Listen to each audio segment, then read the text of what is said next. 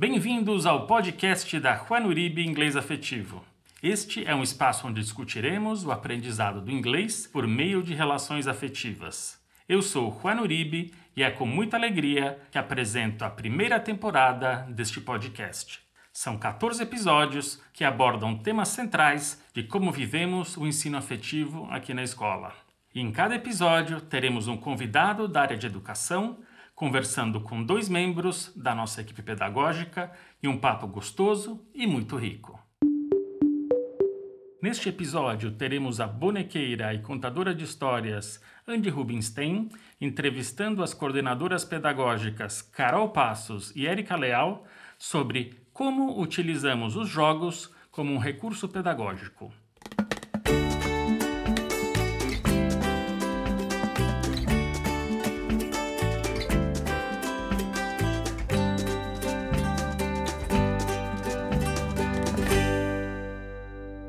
Oi, eu sou a Andy Rubinstein, sou contadora de histórias e bonequeira. E eu tô aqui hoje conversando com a Érica e com a Carol, que são coordenadoras pedagógicas aqui na Rua Uribe.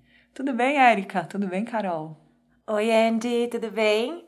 Tudo certinho por aqui. É, sou coordenadora aqui na Rua, assim como a Carol. Tô aqui há bastante tempo já, com a maior parte do tempo como educadora, mas também uns pelo menos dois anos aqui na coordenação, acompanhando as aulas, atuando na formação de educadores, e uma coisa que eu gosto muito. Tudo bem, Andy? Eu sou a Carol, obrigada por estar aqui com a gente hoje. Eu uh, também sou coordenadora, como você já disse, estou na escola também há algum tempo. Também já fui educadora, assim como a Erika, tivemos essa experiência. E assim como ela, a gente tem as funções muito parecidas, né? iguais, de formação de educador, fazer, acompanhar o desenvolvimento linguístico das crianças, fazer esses contatos com famílias. Muito feliz de estar aqui conversando com você. Ah, muito legal. Hoje a gente vai conversar um pouco sobre os jogos. Então, quer dizer que vocês trabalham muito usando os jogos. Eu queria que vocês contassem um pouco por que usar jogos para auxiliar no aprendizado de uma nova língua.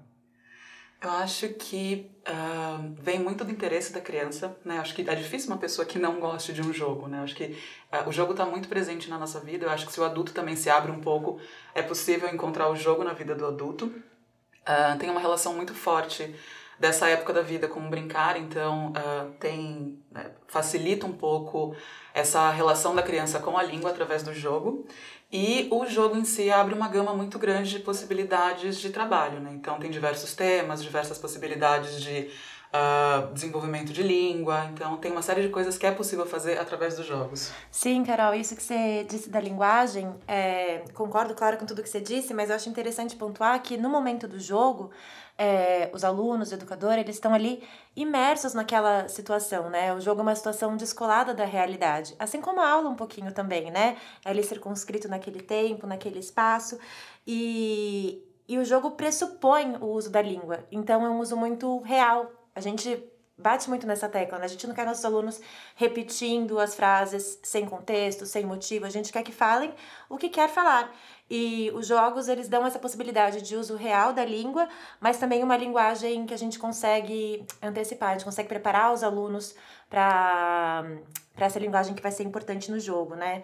E penso muito também num, naquela postura que a gente trabalha muito aqui na escola de reading and writing for real. Então, quantos jogos que a gente não tem que uh, ah, para você conseguir jogar, para você conseguir atingir seu objetivo, para você conseguir uh, vencer ali coletivamente ou individualmente, você precisa da leitura daquela carta, a função de cada uma, o que, que vai acontecer, como é que vai ser. Então, é uma vivência muito relevante mesmo. Acho que relevância é a, a palavra-chave aqui nesse uso dos jogos. E, além disso, claro, se a gente está envolvido mesmo na proposta do jogo ali, o nosso filtro afetivo tá baixinho. Então a gente fica à vontade para se arriscar, à vontade para falar, para compreender. O contexto do jogo ajuda a compreender a linguagem do professor.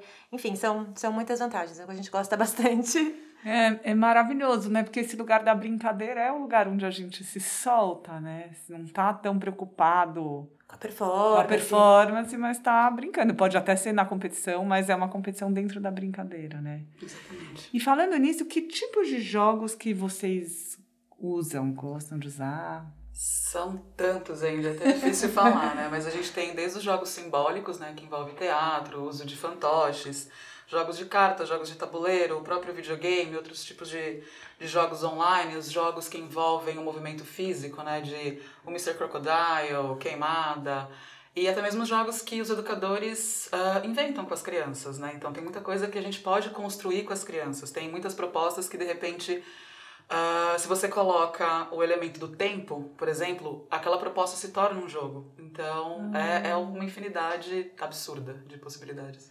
É isso mesmo, a gente tem muitos jogos num acervo físico de jogos muito grande aqui na escola, né? Quem já conheceu o espaço, foi na sala de materiais, viu que a gente tem muitas possibilidades, mas além disso a gente está sempre criando jogos com os nossos alunos nas situações de aula ao trazer esses elementos de ludicidade, né? Então, uma proposta que podia ser uh, né, descontextualizada para uma criança em outro contexto, uma proposta de repetição. Aqui a gente traz num contexto de jogabilidade, então acrescentando um elemento de competição ou acrescentando um elemento de fantasia, de uh, imitação, né, de mais teatral mesmo. Com isso a gente tá, traz essa jogabilidade.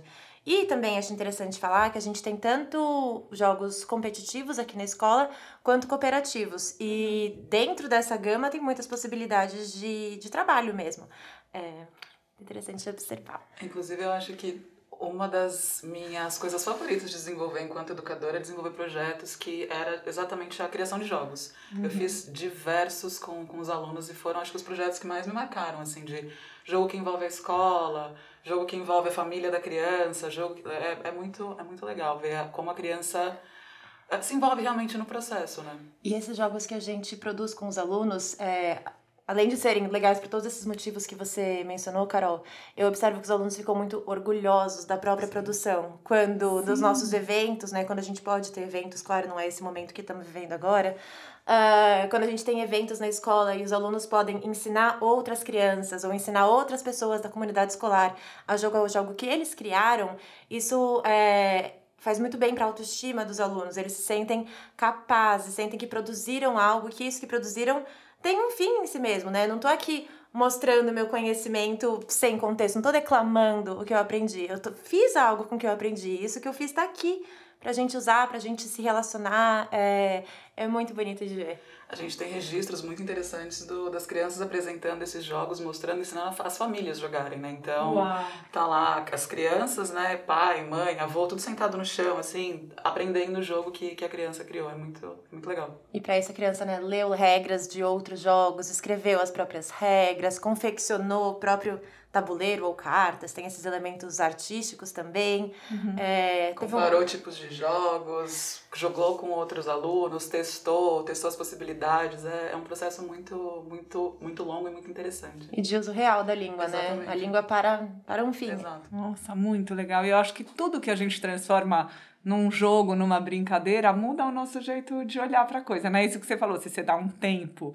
Sei lá, eu tinha um amigo que falava, o Cláudio Tebas, que é um clown, bem bacana. Ele falava, ah, eu tinha um trabalho na minha casa que eu tinha que encher um filtro que demorava muito tempo, era uma coisa muito chata.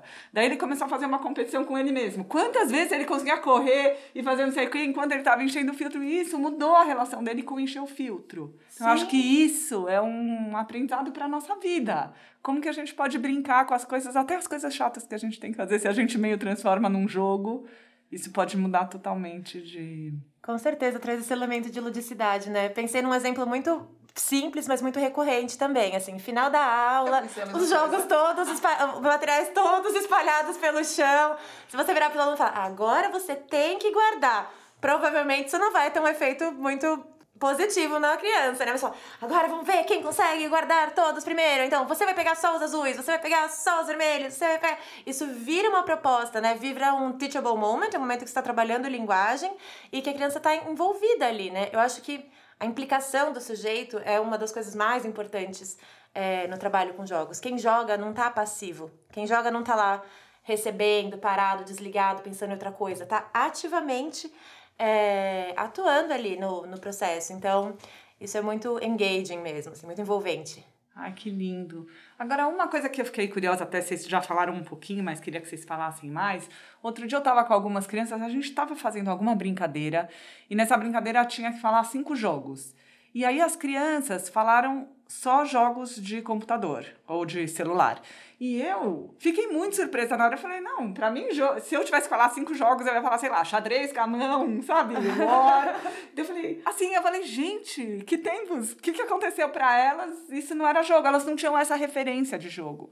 Então, queria que vocês falassem um pouco sobre esses jogos de cartas de tabuleiro e também esses jogos de computador, online. Enfim, como vocês trabalham com isso e o que, que vocês sentem. Eu acho que tem aí uma questão geracional, né? Para mim também fica um pouco mais distante porque eu não sou muito muito próxima de jogos online, de jogo, o jogo de videogame que eu tenho é o Super Nintendo, que é de quando eu era criança, na década de 90 ali. Então essa é a referência que eu tenho. O que eu sei hoje de jogo online, jogo de é que eu aprendo com as crianças, eu aprendo com os meus com os meus educadores. Mas eu acho que é uma questão de acessibilidade, realmente, né? Não é que a criança, uh, ela não gosta do jogo de tabuleiro ela, tabuleiro, ela não gosta de jogo de carta. Talvez ela não tenha tanto acesso quanto ela tem num jogo online, um jogo... Né? Eu acho que é, que é realmente uma questão de, de geração e de acessibilidade. Teve uma época que eu era talvez um tanto contra. Eu era realmente acho, um pouco preconceituosa mesmo com esses jogos online e, e, jogos de, de computador, mas hoje, acho que especialmente a partir do momento que a gente precisou uh, ir para essas aulas online, né, por conta da pandemia e tal, eu comecei a mudar um pouco a minha perspectiva em relação a jogos online, porque eles podem sim ser uma excelente ferramenta de aprendizagem. E aí isso depende da mediação que vai ser feita, obviamente depende do conteúdo, porque sim, tem muita coisa aí que é que não é, não é adequado, a depender da faixa etária, não é adequado. E também eu acho que outro ponto de atenção que a gente tem que ter com jogos online uh, e, e jogos de computador é o tempo que essa criança vai dedicar a essa atividade, porque eu acho que isso não pode vir em detrimento de outras atividades, né? Então, por uhum. exemplo, o jogo, outros tipos de jogos, eles trabalham também outros tipos de aspectos importantes do desenvolvimento da criança. Então, pegando aqui o desenvolvimento físico. Né? Então, quando você joga alguma coisa com o seu colega, joga uma bola, você joga, vai subir numa árvore, vai fazer esse, esses outros tipos de jogos, você está trabalhando uh, seus músculos, você está trabalhando outros aspectos do desenvolvimento. Pensar aqui no desenvolvimento, da, uh, desenvolvimento motor, né? a coordenação motora fina da criança. Uh, o computador, o jogo online, ele pode ter uma gama de movimentos muito limitada, né? A criança geralmente está sentada, está mexendo ali o dedão para scroll, sabe? E aí, se essa criança não tem a oportunidade, por exemplo, de desenvolver, de fazer movimento de pinça, de agarrar as coisas, de isso pode, não estou dizendo que vai, mas isso pode afetar outra, outros aspectos da vida dela, né? Então, por exemplo, a criança pode ter mais dificuldade de amarrar um tênis, de pegar um lápis, de, sabe, de ter esse outro tipo de, uh, de desenvolvimento. Então, eu acho que tudo é uma questão de, de como isso é levado para a criança, de como que isso é apresentado para a criança. Muito importante esses pontos que você trouxe, Carol. E ainda fiquei pensando no seu exemplo. Eu não sei se você vai ter a oportunidade em breve de fazer isso, mas eu acho que se você perguntasse para as crianças que são alunas nossas aqui cinco jogos, provavelmente viriam jogos que a gente usa em aula. Esses principalmente os físicos, né? Os de carta, os de tabuleiro, porque é uma parte muito uh, muito envolvente das aulas. Os alunos pedem muito, uh, vai ter play hoje. Eu já tive um grupo de, de alunos que o projeto deles era play every day, porque eles queriam todos os dias ter um play. E aí, enfim, a gente foi refletir sobre os jogos que a gente jogou, avaliou, viu para quem recomendava, que tipo de linguagem era trabalhada, enfim, refletimos sobre isso. Então, eu acho que quando a gente dá esse acesso aos alunos, eles também se envolvem com os jogos físicos, mas pensando no recorte geracional e também no recorte é, histórico, né? Uh, muitas vezes as, as crianças do momento não têm essa possibilidade mesmo de jogar, porque um jogo físico ele pressupõe estar fisicamente no mesmo ambiente, pressupõe ter um colega, pressupõe ter amigos, ter pares ali para jogar junto. Quanto que as crianças não ficaram sozinhas em casa uhum. recentemente? Então é mais difícil mesmo ter a possibilidade de, de jogar um jogo físico. Para muitas crianças aí durante esse período de isolamento, o, o jogo online foi a única possibilidade de interagir com pares, de estar tá com outras crianças da mesma idade, de estar tá nesse, nesse espaço de ludicidade. E eu sou mãe, né? Eu fiquei impressionada de ver o que, que as crianças fizeram com jogos online nessa pandemia. É, eu ficava assim, ouvindo meio de longinho, enquanto minha filha jogava no celular é, um jogo, e esse jogo, pelo que entendo, é, eu já tive acesso com ela e com alunos também, mas não jogo eu mesma, né? Então não sou tão próxima. Você cria mapas ali, e dentro desses mapas vocês têm missões. E ela jogando com as amigas, eu ouvindo a fala, era uma brincadeira de, de casinha quase. Uma era mãe, a outra era filha, ia pra escola, tinha uma rotina uh, de um jogo de faz de conta muito tradicional que a gente via na nossa infância, mas que essa geração, nesse momento histórico, encontrou esse outro caminho para jogar, essa outra, esse outro jeito de fazer. Então, eu acho que isso prova um pouco também o quanto que o jogar é intrínseco ao ser humano. Sim. E é importante para o desenvolvimento da criança. Elas encontram um jeito. É, o jogo encontra um jeito de acontecer ali. Não, Erika, eu acho que é para o desenvolvimento da criança e para o adulto também. A gente gosta. A gente se envolve muito mais quando tem um jogo envolvido. É uma brincadeira, né? Faz parte.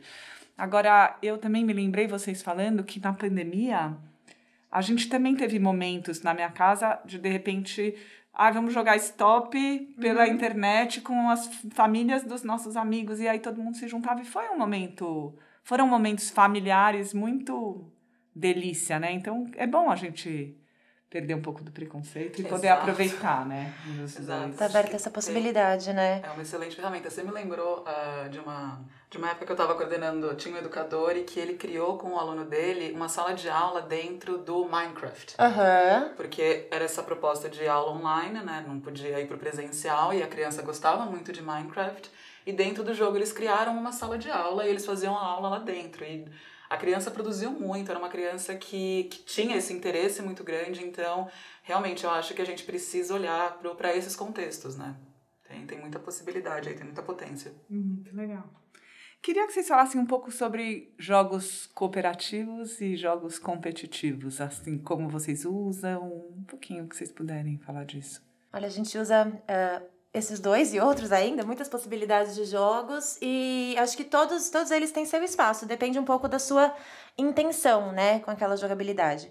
Uhum. Eu uh, gosto muito de usar jogos cooperativos para trabalhar a construção grupal, uh, para ajudar os alunos a perceberem como que cada um tem uh, a sua potência, cada um tem a sua individualidade, cada um tem suas características e juntos a gente pode unir essas características para chegar num objetivo comum maior e cooperar. É, tem um jogo aqui na escola, ele é eu gosto muito, uso muito, Forbidden Island.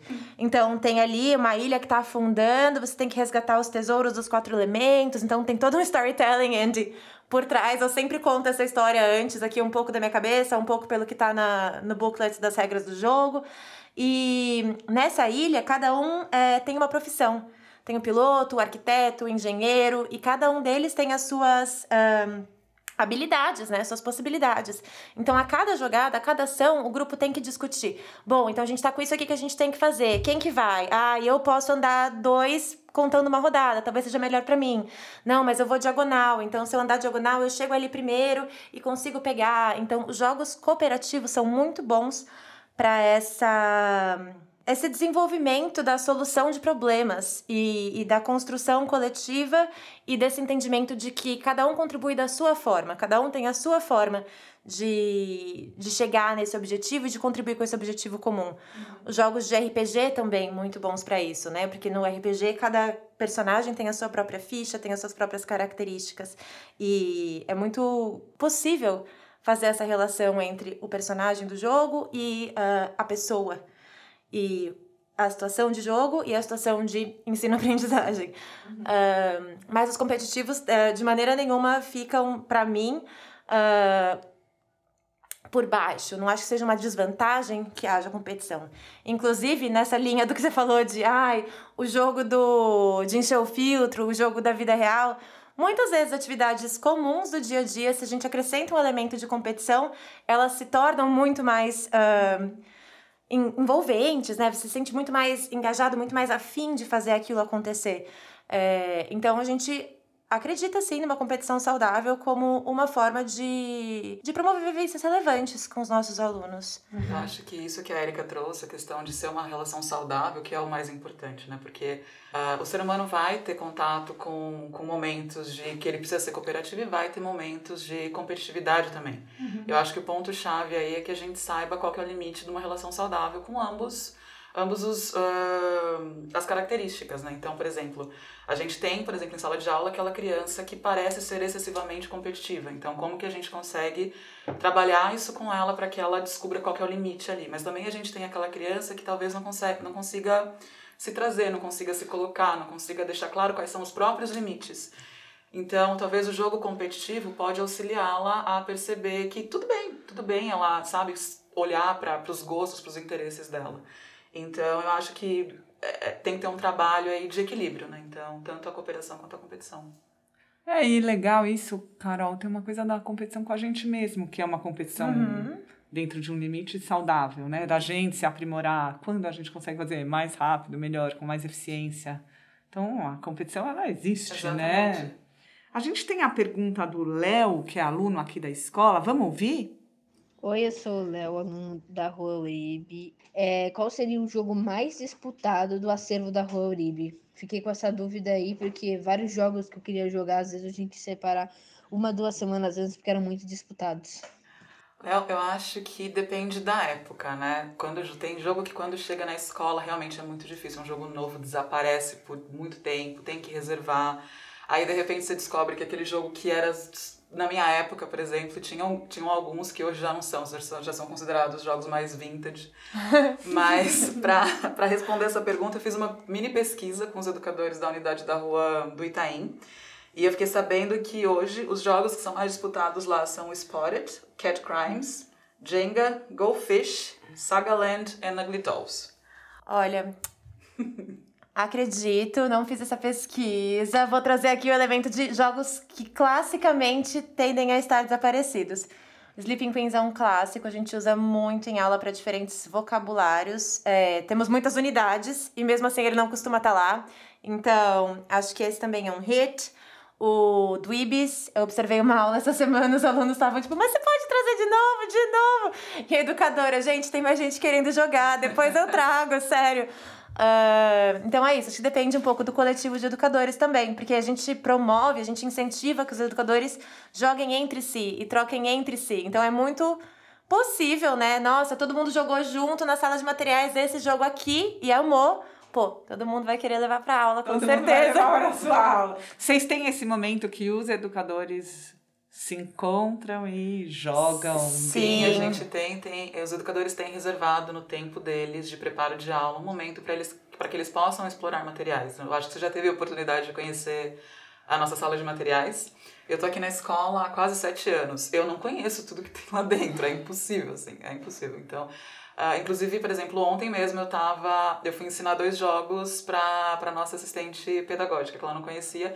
Então é algo que é estimulado, né? Tem esse momento de sentar lá com seu colega, jogar determinado jogo e pensar em como que esse jogo pode ser relevante para os seus alunos, linguisticamente relevante para os seus alunos. Eu acho isso muito lindo da nossa cultura escolar, né? Pensar que você sobe ali a escada para a sala de educadores, aí você vê um grupo de educadores dando risada, envolvido, jogando, e eles estão trabalhando.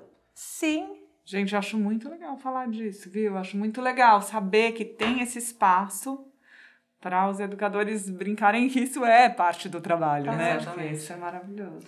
É, é, a coerência que a gente busca, né? Como eu acho que eu falei num, num, outro episódio, precisa ser coerente, né? Como que a gente vai exigir que o educador tenha essa postura com os alunos se a gente não tem essa postura com os próprios educadores, né? Então...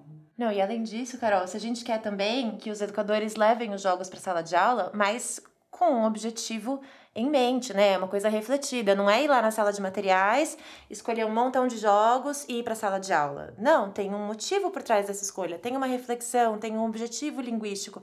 Para a gente chegar nesse uso tão qualificado do jogo, é fundamental que a pessoa conheça o jogo. Se você chega na sala de aula com um jogo que você nunca jogou, dificilmente você vai conseguir fazer um trabalho é, verticalizado ali, interessante, linguístico, para pôr outros desafios, outras formas. Então, realmente, essa construção e expansão de repertório é parte fundamental do trabalho e da formação dos educadores. Você sabe que essa sua fala, com certeza, Erika, essa sua fala me levou para um, algo que a gente trabalha bastante com os educadores, que é a diferença entre ser um educador e um recreador, que é exatamente essa intencionalidade, porque a gente é uma escola de inglês. Então, esse é o objetivo, uhum. né, um dos maiores objetivos do educador quando ele leva um jogo para a sala de aula, é o desenvolvimento linguístico da criança. Então, se ele não tiver com essa intencionalidade, ele pode cair no lugar de estar lá fazendo recreação das crianças. Ele tem que saber o que, que ele quer com aquele jogo, para onde ele quer ir com, aquele, com aquela proposta que ele está levando, né? E, e você falou do, de, da diferença dos jogos de bola e tal. Vocês usam também jogos com o corpo, de bola ou de correr de alguma maneira? Assim? A gente usa. Uh, tanto dentro da sala de aula, né, dependendo do espaço, tamanho do, do, do grupo, quanto no pátio. Então, é bastante frequente você tá lá, eu no caso, né? Tô lá trabalhando, a gente ouve as crianças gritando, tem, tem uma Mr. História... Crocodile, can I cross the river? Tem uma história muito bonitinha que eu fiquei sabendo recentemente por uma mãe, que é uma criança também, que eu acho que eu acompanho essa criança desde que ela entrou na escola, já faz um tempão. E é o grupo de uma educadora que eu acompanho, e esse grupo tem como ritual iniciar as aulas jogando Mr. Crocodile. A criança tem 5, 6 anos, é um grupo de 5, 6 anos. Então, a educadora vai mudando a proposta de acordo com o vocabulário, de acordo com o objetivo linguístico. Então, tem dia que é uh, a proposta, a, né, a atividade é se pode ou não atravessar o rio. Ah, se você estiver usando determinada cor, você pode atravessar. Se você imitar determinado animal, você pode atravessar. E por aí vai. E a mãe dessa criança me contou que agora ela demora mais tempo, ela quer escolher as próprias roupas para vir para as aulas para a aula de inglês para ter mais cor possível para ela ter vantagem no ter jogo. vantagem no jogo. Então, olha, é, é como, né, vai vai afetando a criança e faz parte e, sabe, você imagina agora uma criança de 5, 6 anos com essa atenção, porque ela sabe que vai chegar na escola e vai ter esse momento e é super importante, é super relevante para ela. Uau, maravilhoso, né? Ver como um jogo pode afetar e ter um impacto na vida dela. De é. cuidado, de pensar sobre a roupa que ela vai usar. Muito legal. Exato, ela já, ela já se começa a se preparar para a aula de inglês antes de sair de casa. Exato. Olha como isso contribui para a construção do espaço simbólico de aula. Eu vou chegar ali prontíssima para esse momento, que já tem as suas características, já tem seus rituais. É, eu acho que além desses jogos no pátio, que a gente usa muito no card outdoors, a gente tem os cards que separam os momentos da aula, né? Lembrei dos jogos teatrais, que também são super presentes, normalmente a gente coloca ali no theater, podem acontecer na sala de aula, e aí envolvem também expressão, movimento corporal. As possibilidades são infinitas mesmo. E como a formação dos educadores também é muito diversa, a gente está sempre expandindo os nossos repertórios e pensando, criando novas possibilidades. E mesmo nesse momento que as aulas estavam estritamente online, os educadores pensaram em propostas que mexessem o corpo da criança, justamente com essa preocupação de que toda a, todo o contexto educativo do, das crianças estava se dando na frente do computador. Né? Então, de ter 10 segundos para trazer cinco objetos amarelos. Então, a criança tem que sair correndo pela casa para pegar esses cinco objetos, cinco objetos amarelos ou então fazer uma mímica na frente do computador, fazer, sabe, brincar com a bola. Então, os educadores eles foram pensando em propostas que acolhessem também essa demanda física das crianças, né? Meninas, a gente tem mais uma pergunta de uma aluna da Alice aqui da escola. Vamos ouvir? Vocês aprenderam inglês jogando videogame? Muito boa essa pergunta, Alice. É, eu especificamente não, imagino que a Carol também não, mas isso é muito comum. Eu aqui de cabeça consigo lembrar vários educadores e até o nosso diretor Danilo, que sim, aprenderam, tiveram um contato muito importante com o inglês a partir do videogame na infância. E eu acho que isso foi tão uh, significativo para essas pessoas, de novo, por causa daquele uso real da língua porque eles queriam jogar, porque estavam envolvidos ali naquele espaço de jogo e para que conseguissem jogar, para que conseguissem vencer, conseguissem atingir o objetivo, a língua era uma ferramenta necessária. Então, por essa relevância, sim, é muito, muito comum que as pessoas comecem a aprender, aprendam bastante, expandam o repertório a partir do, do jogo digital, né, do videogame. Com certeza, Érica. Para mim também não as primeiras palavras que eu aprendi, com certeza, vieram pelo, pelo Start. videogame. Start, select, game over.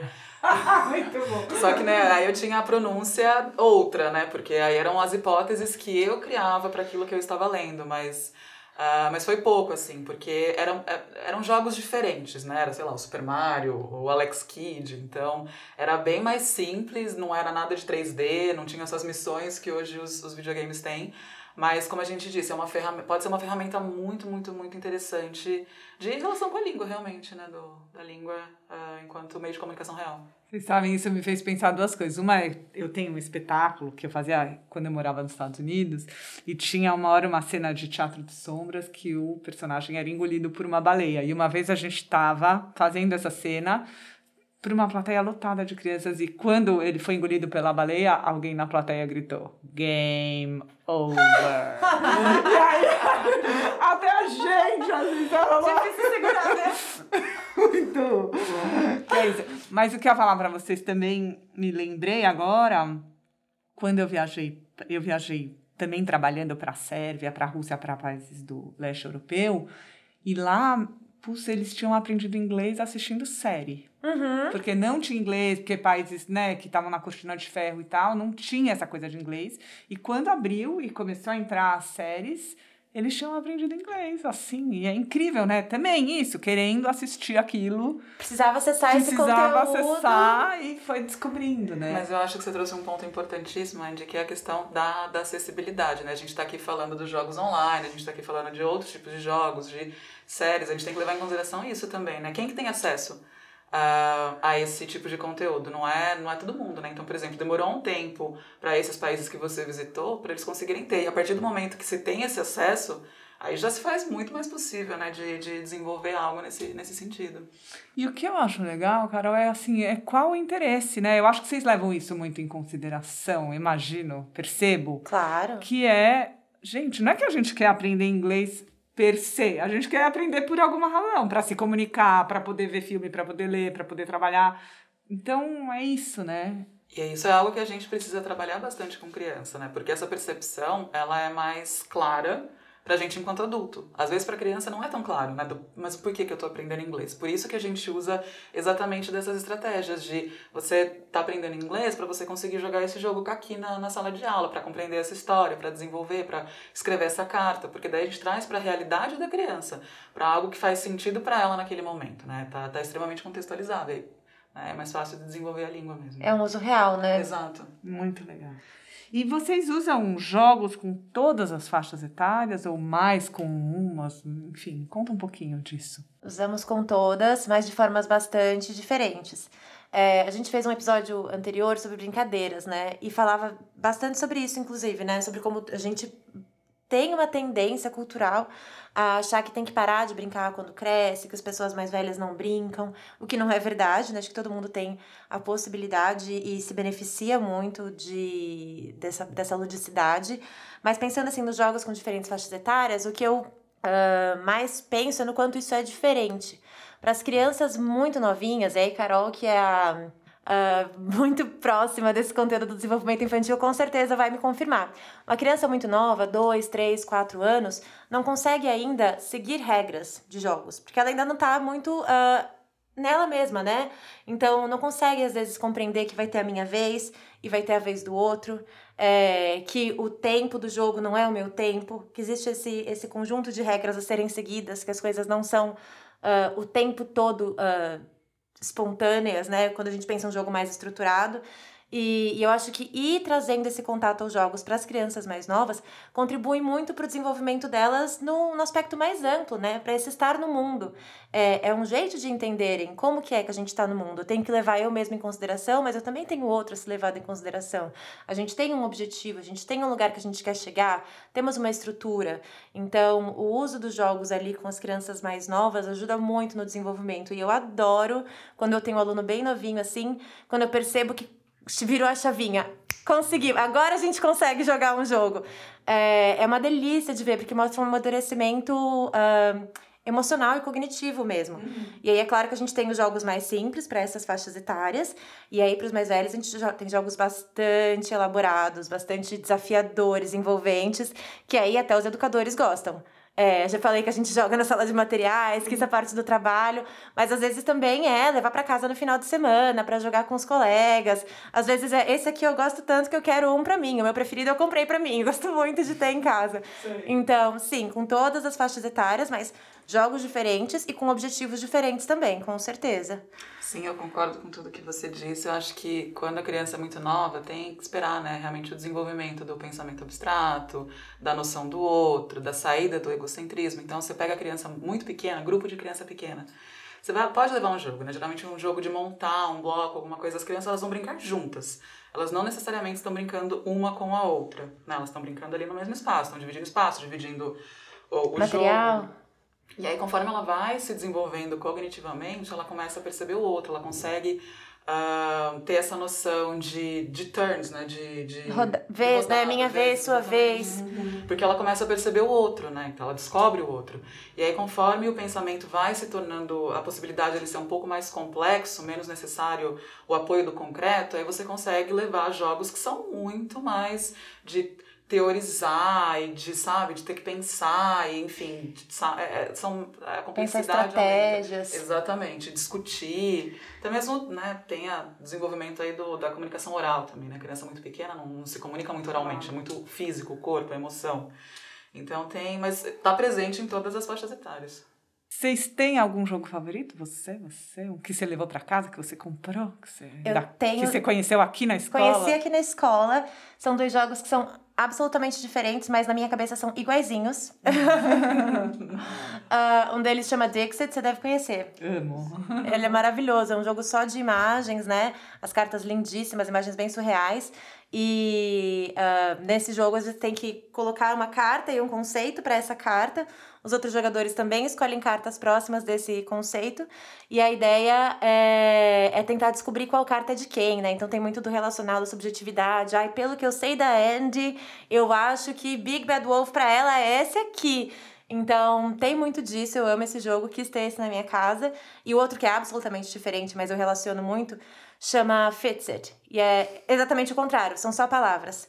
Cada carta tem um uma categoria, assim, e umas categorias tem botões, cabe no bolso, uh, vem na cor laranja, começa com uma vogal.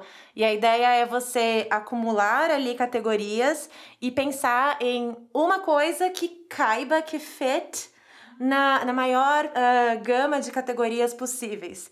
Então, é, eu relaciono muito esses dois jogos por esse motivo, assim, né? Então, tem a, a coisa em si e a forma como a gente descreve ela, a subjetividade de cada um, o que você diria para essas categorias, o que o outro diria para essas categorias. Uh, gosto muito. São jogos de que promovem muito a troca, muito a conversa também. Isso é muito interessante.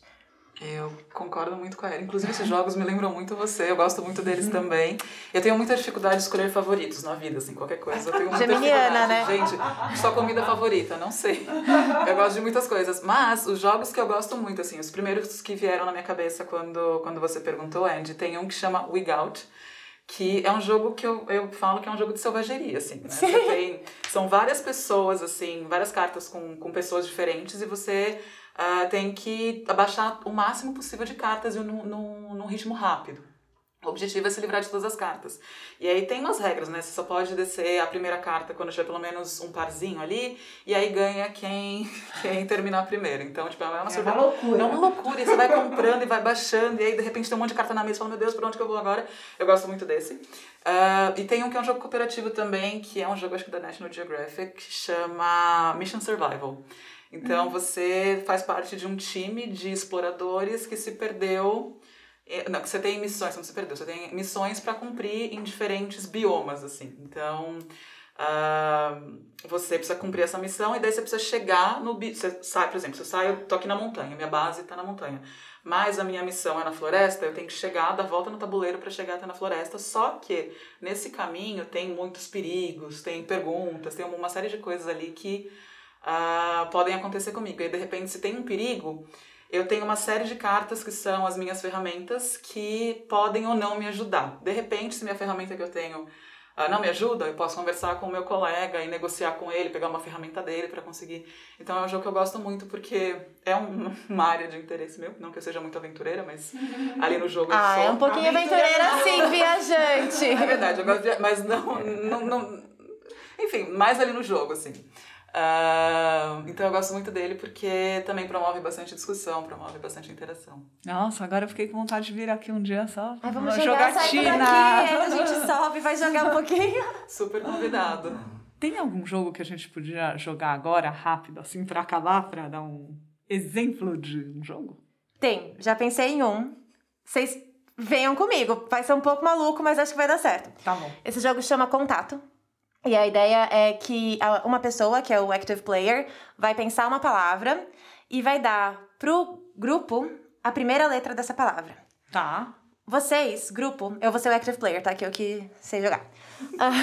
Pensam em outra palavra que começa com essa letra. Mas vocês não digam, não digam qual palavra é essa. Vocês dão uma dica dessa palavra. Então, finge que a minha primeira letra era C, a Andy pensou em copo, aí ela vira e fala: uh, colocar água. Se a Carol chegar em copo, ela fala contato. E aí a gente conta um, dois, três. Vocês têm que falar ao mesmo tempo a mesma coisa. Aham. Se vocês conseguirem falar ao mesmo tempo a mesma coisa, eu meio que perdi, eu dou a minha próxima letra. E a gente vai seguindo assim até vocês conseguirem a palavra completa. Se eu falar contato, atravessar vocês, aí não vou dar letra nenhuma, tô ganhando ainda. Vamos ver se dá certo, Vamos, Carol. vamos ver se dá certo. Acho que eu joguei esse jogo numa viagem com a Aline. Com certeza, esse é um jogo de carro. Sim, a gente É joga um muito no carro jogo esse jogo. carro. Então, peraí, deixa eu pensar aqui a minha palavra. Pensa uma não muito difícil, vai, pra dar tempo da gente jogar aqui no podcast. Ai, meu Deus, tá bom. Vou tentar. J. J é, é sobre o que a gente tá falando hoje nesse podcast. Contato. Um, dois, três. Jogo. Jogo. A é a minha segunda letra. J-A. Agora vocês pensem em algo que comece com J-A. Um animal verde bem comprido. Contato. Um, dois, três. Jacaré. Jacaré. Não dou outra letra, não. Gente. Uma fruta preta bem redondinha que explode na boca. Que, Contato. Um, dois, três. Jabuticaba. Jabuticaba. Jabuticaba era a minha palavra. Vocês venceram! Muito bom. Adorei. Você é muito boa Nossa, nesse esse jogo, Andy. Adoro esse jogo. Gente, adorei. Obrigada, Érica. Obrigada, Carol. Foi uma delícia estar aqui mesmo. falando e jogando com vocês. Muito bom. Vamos marcar. Vamos marcar. Vamos sim, vamos sim. Muito obrigada, Andy. Foi um prazer ter essa conversa aqui hoje. Sim, Vamos gostei jogar. muito também. Quando, quando quiser, tô super disponível. É parte do meu trabalho, pode vir. Obrigada, gente. Tchau. Tchau, tchau. Foi uma honra enorme ter a Andy Rubinstein aqui com a gente no podcast. Vocês podem conhecer mais sobre o trabalho dela visitando o Instagram, arroba Andy Rubinstein. Nós aqui gostaríamos de saber mais sobre o que você achou desse episódio. Você pode deixar o seu comentário no nosso Instagram, arroba Juanuribe Inglês Afetivo, no post desse episódio. Que alegria ter você com a gente até agora. Até o próximo episódio.